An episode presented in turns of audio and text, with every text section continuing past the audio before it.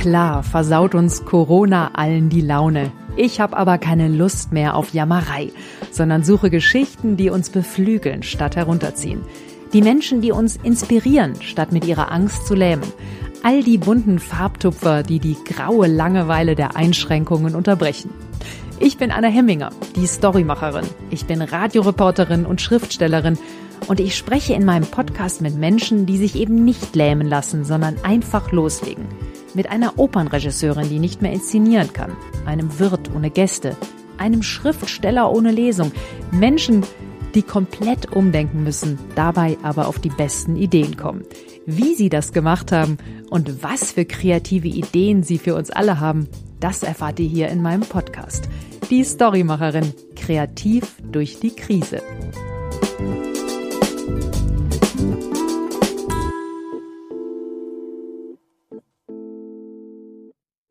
Eva Maria Höckmeier ist vielfach ausgezeichnete Opernregisseurin, hat an zahlreichen namhaften Bühnen inszeniert in Aachen, Frankfurt, Freiburg, Weimar, in Berlin an der Staatsoper.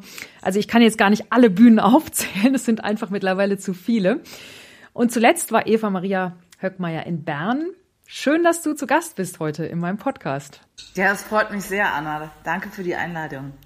Wir kennen uns ja schon so lange. Wir haben zusammen in München Theaterwissenschaft studiert, bevor du dann nach ein paar Semestern an die August-Everding-Akademie gewechselt bist und von dort dann an alle großen Opernhäuser Europas. Ich habe echt viele Inszenierungen von dir gesehen. Die letzten konnte ich jetzt nicht mehr sehen, was natürlich auch an Corona liegt. Gerade vor ein paar Wochen hatte Jenufa in Bern Premiere. Wie läuft eine Premiere ab in Corona-Zeiten? Wie kann ich mir das vorstellen? Naja, das Ding ist, ähm, es hatte ja gerade keine Premiere, ähm, die NUFA in Bern, weil ähm, äh, ja, also aufgrund der Corona-Situation hatten wir versucht, ähm, einfach sozusagen flexibel zu sein, ähm, zu gucken, ähm, so, so weit es möglich ist, diesen Abend sozusagen auf die Bühne zu bringen. Ähm, erzähle ich gleich, was das genau bedeutet und haben dann äh, einfach es bis zur Generalprobe proben können und eine Premiere hat jetzt sozusagen noch nicht stattgefunden. Also es gab noch keine Zuschauer leider. Achso, ich dachte, es gäbe so eine halbe Premiere. Ich dachte, es wäre so eine halbe Premiere gewesen, so mit fünf Leuten oder so. Nee, nee, auch äh, sozusagen auch das nicht. Nee, es war einfach jetzt eine ganz normale, in Anführungszeichen, Generalprobe, aber auch keine normale Generalprobe, weil ähm, die Situation ja auch schon so war, dass wir mh, mm, aufgrund der ganzen Corona-Situation und ähm, der äh, Kurzarbeit des Orchesters dort einfach eine, eine reduzierte Version ähm, geplant hatten und die lief jetzt darauf hinaus, dass wir es mit Piano auch aufgeführt hätten. Also man musste ja immer permanent dann auch spontan reagieren. Zu dem Startpunkt, als wir begonnen hatten, war ja die Aussicht, dass man vielleicht vor 50 Personen es aufführen könnte. Und ähm, das hat sich dann halt aufgrund der immer zunehmenden Infektionszahlen dann herausgestellt, dass es eben nicht mehr möglich ist, ja. Das heißt also Piano, kein großes Orchester, nichts. Genau, einfach nur mit einer Klavierbegleitung, genau. Das wäre das, ähm, in Anführungszeichen, die Reaktion des Hauses gewesen, um den Abend zumindest einem kleinen Publikum präsentieren zu können. Und jetzt muss man abwarten, wie sich das jetzt weiterentwickelt ähm, in der Schweiz und dann auch in Bern und wie die Zahlen sind und genau und was die Situation ist. Vielleicht gibt es ja auch dann doch die Option, es dann auch diese Spielzeit doch auch noch mit Orchester aufzuführen, aber wer weiß. Wie ist da jetzt der derzeitige Plan? Wird es mit, also wird es jetzt Mitte März aufgeführt oder, oder Anfang April oder gibt es überhaupt schon einen Termin? Also meine, meine letzte Informationsstand ist, dass es die Absicht gibt, es ähm, aufzuführen, aber ich habe noch keine, keine genauen Termine und auch keine weiteren Informationen jetzt bisher. Mhm. Mhm. Wie war dann die Generalprobe für dich? Also ohne Publikum, ohne alles?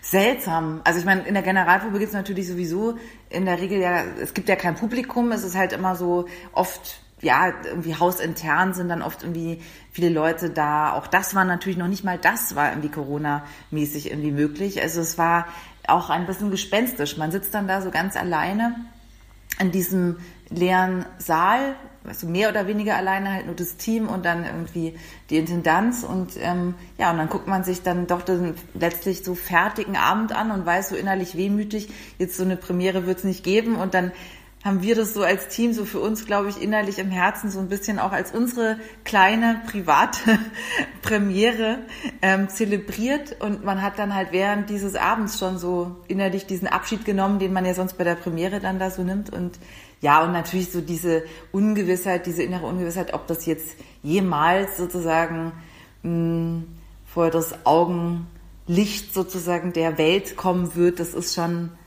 auch ein ja, ein, ein ja, sehr, sehr merkwürdiges, sehr merkwürdiges Gefühl, weil ja nun mal unsere Kunstform aus, also absolut darauf, also es geht ja nur darum, sozusagen Menschen zu präsentieren, ja. Und irgendwie es als auch, äh, ja, als zu teilen, so, also auch diese Emotionen wirklich zu teilen und irgendwie, ja, ja, genau das wollte ich sagen. Also eine Oper, das ist ja für mich sich schick machen, andere Menschen in Abendgarderobe treffen, Kronleuchter in der Oper, Lichter, Vorhänge, donnernder Applaus, also so eine gemeinsame Energie. Was ist jetzt eine Operregisseurin ohne Publikum? Was ist das? Naja, es ist so, mm, also ich finde als Opernregisseur, Regisseurin ist es sowieso so, dass dein, dein, mm, finde ich, dein ganzes Vorbereitungs, also dein ganzes Denken, dein Arbeiten, das ist sowieso eigentlich so ein bisschen in zwei Kapitel, finde ich, geteilt. Das eine ist so das, was so im, im stillen Kämmerchen stattfindet und wo du ähm, sowieso einfach nur im Dialog sozusagen mit dem Team bist und irgendwie sehr viel auch mit dir alleine da sozusagen denkst und vorbereitest und dann im nächsten Schritt ähm, dann natürlich die Kommunikation mit mit den mit den Sängern und Sängerinnen und und irgendwie dem ganzen Team drumherum also insofern, ich bin es nicht total, also ich bin es schon auch gewohnt, sozusagen, das nicht immer sofort zu teilen, aber dass halt dann dieser letzte Schritt, dieser endgültige Schritt, auf den man das ja hindenkt, dass der sozusagen nicht stattfindet, ist halt so ein bisschen wie, ja, ein, ein, ja, irgendwie, ich weiß ich nicht, keine Ahnung, wie, als würde so eine Geburt nicht stattfinden oder so es, es ist schon merkwürdig. Gleichzeitig muss ich sagen, bin ich auch dankbar und froh, überhaupt arbeiten zu können. So und irgendwie immer noch, auch ich meine, dadurch, dass ja auch diese Vorbereitungsfenster immer sehr, sehr früh sind in der Oper. Also wir arbeiten ja schon mindestens ein Jahr vorher auf ein, ein Probenfenster dann hin. Das heißt, man hat schon unheimlich viel Arbeit reingesteckt. Und wenn dann ähm, eine Produktion ganz komplett abgesagt wird, das ist auch ein ganz, ganz großer Verlust und ganz großes Verlustgefühl. Insofern bin ich sehr, sehr froh, jede Produktion, die egal in welcher Form dann sozusagen auch doch stattfindet oder geprobt wird, ist für mich dann auch schon mal irgendwie wie die halbe Geburt oder so, ja.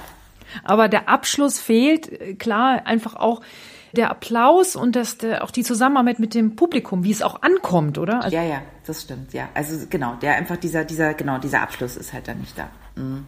Also auf der einen Seite ist es eben die Opernregisseurin ohne Publikum, auf der anderen Seite sind es ja auch die Menschen, die seit Monaten nicht mehr ins Theater gehen können, nicht mehr in die Oper. Was wird das für Folgen haben für eine Gesellschaft? Ist es dann eine Gesellschaft ohne Kultur? Was siehst du für Folgen? Also ich glaube schon, dass es Spuren hinterlässt. Ich weiß nicht, ob es bleibende Spuren hinterlässt. Also erstmal glaube ich, ähm, dass das doch mm, also ich glaube, es bildet sich irgendwie das ab, was wir, glaube ich, auch schon immer wissen. Ein Teil irgendwie der, der Menschen fühlt sich sehr angezogen von Theater und, und ähm, allen, sag ich mal, Kunstformen, die irgendwie so für meine Begriffe halt die Seele nähern. Andere Menschen nähern die Seele durch andere Dinge, durch, keine Ahnung, Sport oder irgendwie so. Also es gibt da einfach Unterschiede. Ich glaube aber, dass diese Menschen, die, für die das schon immer eine ganz große Rolle gespielt hat, dass die da doch irgendwie einen ganz großen Verlust und auch eine Art von, von Isolation oder auch irgendwie so eine Verarmung einfach spüren. Und ich will jetzt nicht dramatisieren und sagen, es wird ein riesen Riss in der Menschheit hinterlassen und es sind irgendwie nicht mehr zu kittende Verletzungen oder so, um Gottes Willen. Nein, das muss ich ehrlich sagen, nein, das glaube ich nicht nicht. Aber es fehlt was und ich glaube, ganz viele Menschen, für die ist es mehr als nur fehlen. Ich glaube, also das ist für die, glaube ich, wirklich ein, ein, wirklich ein Verlustgefühl. Insofern wünsche ich uns allen, dass ähm, wir bald wieder in diesem Privileg sind, ja, einfach diese wundervolle, sage ich mal, seelische Nahrung und geistige und emotionale Nahrung einfach wieder irgendwie so so unbeschwert wirklich irgendwie zu teilen und aufnehmen zu dürfen. Ich meine, gleichzeitig, wenn ich mir selber zuhöre, muss ich sagen, der, wenn wir das positiv sehen wollen, vielleicht ähm, fällt es viel mehr Menschen jetzt auf, wo wir das nicht mehr haben, was es sozusagen bedeutet und wie viel es auch äh, wert ist und wie kostbar das ist. Also es ist oft so, dass man erst irgendwie im Verzicht oder im Verlust irgendwie den, den Wert, den, den, ja, bemerkt. Das ist so eine Hoffnung auch, die ich habe. Und ich könnte mir auch vorstellen, dass ähm, wenn die Theaterhäuser und die Opernhäuser wieder aufmachen können, vielleicht auch wirklich ein ganz großer Ansturm passieren wird. Das könnte ich mir durchaus vorstellen, dass äh, die Nachfrage steigt. Man könnte aber auch sagen, also ist ja auch ganz bequem, sich das zu Hause per Stream anzuschauen, vom Sofa aus. Ist das das Gleiche? Nee, ich glaube, da ist doch ein großer, doch ein großer Unterschied. Also sicherlich auch von Mensch zu Mensch unterschiedlich, aber alle Menschen, mit denen ich mich wie zu dem Thema Streaming unterhalte, sagen, ähm, es ist für sie ein absolut himmelweiter Unterschied, weil einfach, ich meine, wir leben, finde ich, im Theater vom Live-Erlebnis. Also das ist ja das, was Theater ausmacht. Es ist einzigartig und eben nicht wiederholbar und es ist irgendwie live und du du kannst den die Menschen auf der Bühne irgendwie riechen. Das ist ach, es ist einfach ein sinnlicher, ganz sinnlicher Prozess und wenn diese Sinnlichkeit nicht stattfindet, fehlt was. Ja, ja, ja, die Energie, die entsteht an so einem Abend, ja. das Einzigartige. Du hast ja schon viele Stoffe inszeniert, Ehedramen, Familientragödien, Geschichten von Einsamkeit, also die Dauerthemen der Menschheit. Wo würdest du die aktuelle Zeit unterbringen? Tragödie, Komödie, weil alles so absurd ist? oh, das ist, eine, das ist echt eine spannende Frage. Ja, ich glaube, man könnte dann eine, man könnte das in alle Genres wahrscheinlich sehr gut unterbringen. ja, du, vielleicht ist eine Komödie eine ganz gute Idee, damit nicht alles noch schwerer wird. Ja. Ich meine, weil wir gerade so über die Formen gesprochen hatten, was ja durchaus ähm, interessant ist, dass diese Krise ja auch, finde ich, viele neue Ideen sozusagen anstößt. Ich habe den Eindruck, es entstehen schon auch neue Formate oder neue Ansätze oder neue, neue Zugänge.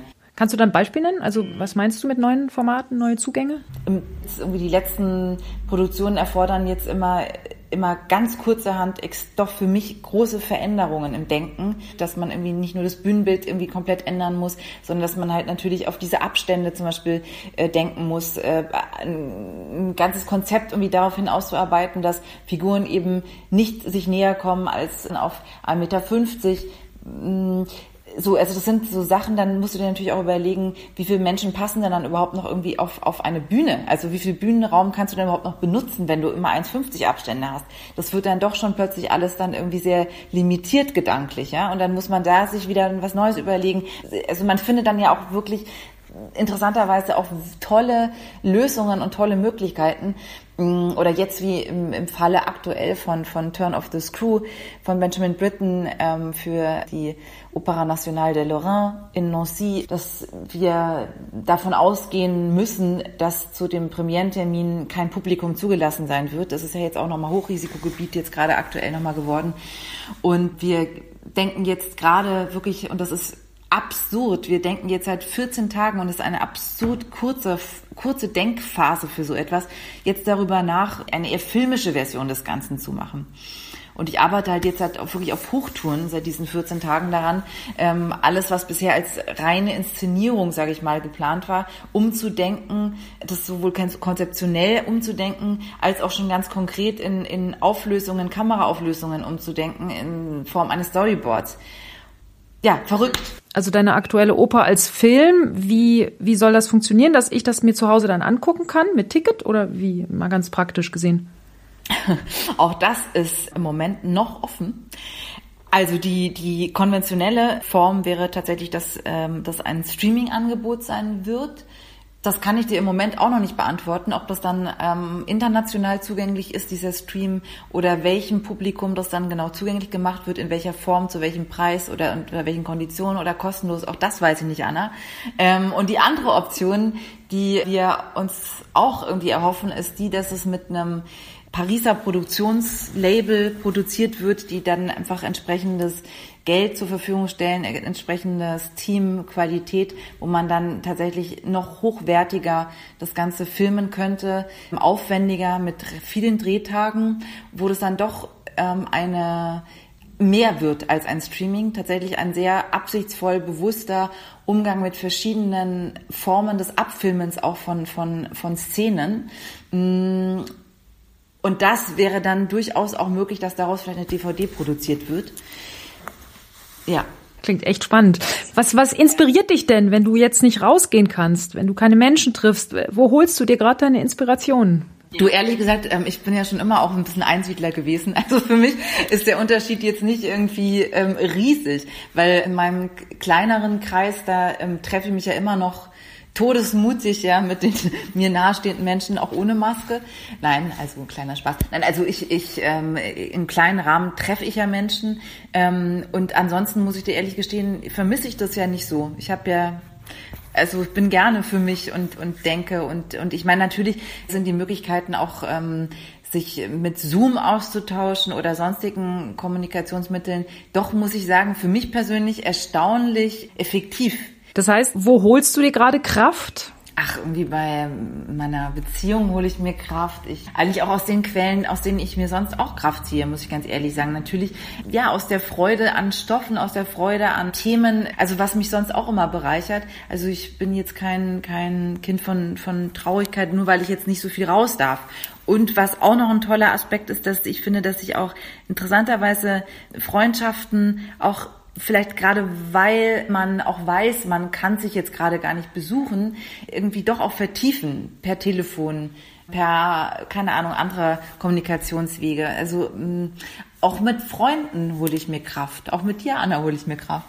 Ja, also das heißt, diese Pause-Taste ist vielleicht für alle gar nicht so schlecht in einer Welt, die immer schneller wird. Also das finde ich persönlich auf jeden Fall. Wobei ich glaube, dass für viele Menschen jetzt diese Pause-Taste einfach existenziell so bedrohlich ist, dass, ja, dass man das jetzt nicht nur einfach nur noch schön als eine Pause-Taste sehen darf. Du wolltest ja als Jugendliche Psychologin auch werden, hast dann aber die Opernbühne bevorzugt. Wie analysierst du denn die derzeitige Situation? Sind wir schon alle reif für die Couch oder gibt's noch Chancen? Du, ich glaube, ich glaube, wir sind zum Teil reif für die Couch, muss ich dir ganz ehrlich sagen, ja. Also, ja, es gibt, es gibt durchaus so Situationen, wo ich merke, dass, dass dieser Druck, der auf allen lastet oder auch gerade so eine Kommunikation mit Maske, die ist so absurd. Also gerade wenn, wenn man tatsächlich zum Beispiel bei einer Probenssituation, wo man ja wirklich auch darauf angewiesen ist, im, in der Mimik des anderen zu lesen und auch irgendwie Gefühle oder Emotionen einfach abzunehmen. Da ist plötzlich so, so ein Gesicht, wo nur Augen glotzen, ohne irgendwie jegliche Bewegung da unten rum. Das ist so abstrakt und es ist so schwer, da einfach wirklich ein, eine, ja, eine echte Verbindung herzustellen. Also da muss ich sagen, da ist man dann ein Stück weit tatsächlich reif für die Couch, ja hat. Und das macht mich sehr nachdenklich. Also weil, wenn du jetzt so von Folgeschäden sprichst, ich habe immer große Sorge, ehrlich gesagt, ich stelle mir ganz oft vor, was macht das denn mit den Kindern? Also wenn Kinder, die ja extremst darauf angewiesen sind, zu lernen, was die Mimik des Gegenübers auch wirklich bedeutet, wenn die keine Chance mehr haben, außer bei ihren Eltern, bei anderen Menschen das zu lernen oder abzunehmen, da glaube ich entstehen extreme, also da könnten glaube ich echt extreme gesellschaftliche Folgeschäden passieren. Da mache ich mir echt Sorgen. Kann man da überhaupt irgendwas machen in den Proben oder müssen wir das jetzt einfach durchstehen oder du als Regisseurin? Naja, es gibt ja, es hat auch immer sehr viel damit zu tun, welche finanziellen Mittel aufgebracht werden können. Ne? Also es gibt ja auch durchaus die Möglichkeit, es wird ja auch immer wieder durchgeführt, dass, dass irgendwie das ganze Probenteam sozusagen zum Beispiel täglich getestet wird. Dann kannst du natürlich so einen Probenprozess quasi wie immer luxuriös in Anführungszeichen wie immer ganz normal durchexerzieren. Wenn das nicht gegeben ist, diese finanziellen Mittel nicht gegeben sind, dann muss man sich sozusagen irgendwie andere Wege halt überlegen und muss letztlich dann schon auch auf die Masken zurückgreifen. Es ist halt sehr kompliziert und natürlich auch einfach, mal abgesehen von, von der erschwerten Kommunikation, natürlich auch immer diese, diese absurde Beschneidung szenisch, wenn Darsteller eben nur einen bestimmten bestimmte Sicherheitszone aufeinander zukommen dürfen. Und ich meine, die, die ganze Tatsache, dass physische Nähe im Spiel plötzlich sozusagen, dass es da immer einen Sperrbezirk gibt um Darsteller herum. Ich meine, das ist auch schon so völlig absurd, also eigentlich so undenkbar. Also das kann natürlich, ehrlich gesagt, künstlerisch auch nicht weitergehen. Ja, eine herausfordernde Situation für eine Regisseurin, für, für uns alle ja eigentlich. Absolut, ja. Was sind äh, deine nächsten Projekte? Auf was können wir uns freuen? Äh, wir können uns sehr freuen, hoffe ich, auf eine filmische Adaption ähm, von Benjamin Brittons The Turn of the Screw. dann hoffe ich sehr, dass in Graz La Forza del Destino im besten Falle sogar unter normalen Umständen stattfinden wird. Das ist dann die Spielzeiteröffnung, nächste Spielzeit. Die anderen Projekte, die dazwischen noch hätten stattfinden sollen, sind verschoben. Ich hoffe auch, dass die dann auch tatsächlich stattfinden werden. Eine Produktion wurde leider abgesagt, findet aber vielleicht bei einer anderen Bühne jetzt auch Platz. Somit ist es doch alles so ein bisschen so eine, ein, ja, ein, ein Schieben und natürlich ein Hoffen, dass die Projekte dann in der kommenden Spielzeit stattfinden werden und vielleicht eben auch wirklich mit Publikum und so wie, wie wir uns es dann doch ja auch wünschen, dass das wieder so normal sein könnte, ja. Mhm. Ja, vielleicht gibt's ja auch neue Konzepte dann für die Opernhäuser, vielleicht mehr draußen Veranstaltungen oder ja, leerere Säle. Ja, ich, ich könnte mir auch vorstellen, reduzierte Personenanzahl. Man könnte natürlich auch ähm, das Orchester übertragen. Live. Man könnte, also man kann, also mit solchen Dingen kann man natürlich auch noch mehr arbeiten, letztlich. Eine kreative Herausforderung für jeden. Auf jeden Fall, ja. Wie geht's dir denn, Anna, damit? Ich finde, das ist jetzt schön, dass wir uns sehen. Wir sehen uns per Zoom und du nimmst dich selber auf und ich habe hier mein Mikrofon, aber ich finde es immer schöner, mit jemandem in einem Raum zu sitzen und mich zu unterhalten. Und äh, da entsteht auch, da stehen auch andere Sachen, ein anderer Flow, da ist eine andere Energie, finde ich. Aber gut, wir müssen alle kreativ sein. Hast du noch einen Tipp, was wir machen könnten, um kreativ durch diese Krise zu gehen? Ich finde toll, dass man die Zeit äh, nutzen kann, Dinge auch zu tun, vielleicht, die man eben sonst nicht unterkriegt. Also vielleicht irgendwie die, die ähm, großen Schmöker, die 600 Seiten Schmöker der Weltliteratur, die man schon immer irgendwie anpacken wollte, aber immer das Gefühl hatte, oh, ich habe nicht genug Zeit, das wirklich durchzulesen. Die finde ich, sollte man jetzt irgendwie angreifen oder ähm, vielleicht auch eine Sprache lernen oder sich irgendwie vielleicht auch Musik, Opern zu Hause anhören, wenn man irgendwie Lust dazu hat, sich irgendwie vielleicht mal ausdenken, wie man es selber inszenieren würde, wenn man schon keine Inszenierung sehen kann. So. Ja. Ja, ja, das den Geist wieder etwas schulen und ja. Ja, unbedingt. Oder auch Gedichte lesen finde ich sehr beruhigend und ähm, Wohltat. Ja. Hast du da gerade ein paar Zeilen für uns? nee, ehrlich gesagt, nee, gerade nicht. Doch, ich habe doch, ich habe ein paar Zeilen. Moment, muss ich kurz holen. Und zwar nach Emily Dickinson. Großartige, wirklich großartige Autorin habe ich erst neulich entdeckt. Wirklich fantastisch und eine unheimlich ähm, spannende Biografie hat diese Dame. The Soul Has Bandaged Moments von 1862. Das ist ein kleiner Auszug. The soul has moments of escape when twisting all the doors. She dances like a bomb abroad and swings upon the hours. Und die deutsche Übersetzung, also eine freie Übersetzung davon ist, die Seele hat Fluchtmomente, wenn sie die Türen sprengt, herumtanzt, einer Bombe gleich, sich auf Stunden schwingt. Ja, finde ich passt auch durchaus irgendwie zu Corona-Zeiten. Das muss ich jetzt erstmal sacken lassen. Emily Dickinson. Ja, einfach eine, also ich, wie gesagt, ich war ganz fasziniert, eine unglaublich interessante Biografie, weil diese Dame mehr oder weniger wie in einer lebenslangen Einsiedelei gelebt hat. In dem Elternhaus, in dem sie da geboren wurde, ist sie dann auch gestorben, hat äh, nie geheiratet und war auch in diesem kleinen Ort in den USA, in dem sie da gelebt hat, irgendwie tatsächlich ähm, immer so ein bisschen als fast wie so ein Geist sozusagen verschrien. Und was auch sehr spannend ist, also sie hat Gedichte veröffentlicht zu Lebzeiten, hat aber einen Großteil ihres ganzen Schaffens irgendwie tatsächlich versteckt. Also ihre Familie wusste gar nicht, wie produktiv sie war und wie viele Bände sie sozusagen irgendwie da geschaffen hatte.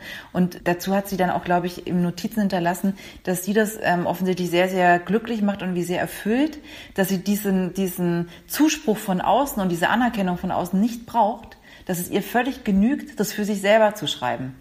Und das fand ich auch sehr, sehr faszinierend. Absolut. Das ist ja, passt absolut auch in diese Zeit. Also Emily Dickinson sei nochmal allen ans Herz gelegt. Okay. Vielen Dank, liebe Eva. Und äh, ich freue mich äh, auf die nächste Inszenierung, auch als Film. Ja, ich, ich hoffe, ich, wir können das irgendwie präsentieren in einem wunderschönen DVD-Format und Streaming-Format. Und ich wünsche auch dir in der kreativen Zwangspause dennoch unheimlich viel, viel, ja, Fülle und Freude und, und ähm, sehr, sehr viele schöne Podcasts, mit denen du uns beglücken wirst. Das werde ich und du beglückst die Hörer damit. Ja, danke. Mit deinen Inspirationen und kreativen Tipps. Das wollte ich sagen. Genau. Das war die wunderbare Regisseurin Eva Maria Höckmeier, die schon auf allen namhaften Bühnen inszeniert hat. Tolle Opern, absolut sehenswert. Alle Informationen zu ihren Projekten findet ihr auf ihrer Homepage unter evamariahöckmeier.com. Und wenn euch das Gespräch gefallen hat, dann hinterlasst mir doch gerne eine 5-Sterne-Bewertung auf iTunes da oder eine Rezension auf Spotify. Auch Anregungen und Ideen finde ich toll. Welche Fragen treiben euch um in der Krise? Welche Interviewpartner soll ich mal einladen? Welche kreativen Ideen habt ihr? Nur her damit. Ich bin Anna Hemminger, die Storymacherin. Infos zu mir und meinen Projekten findet ihr unter storymacherin.de.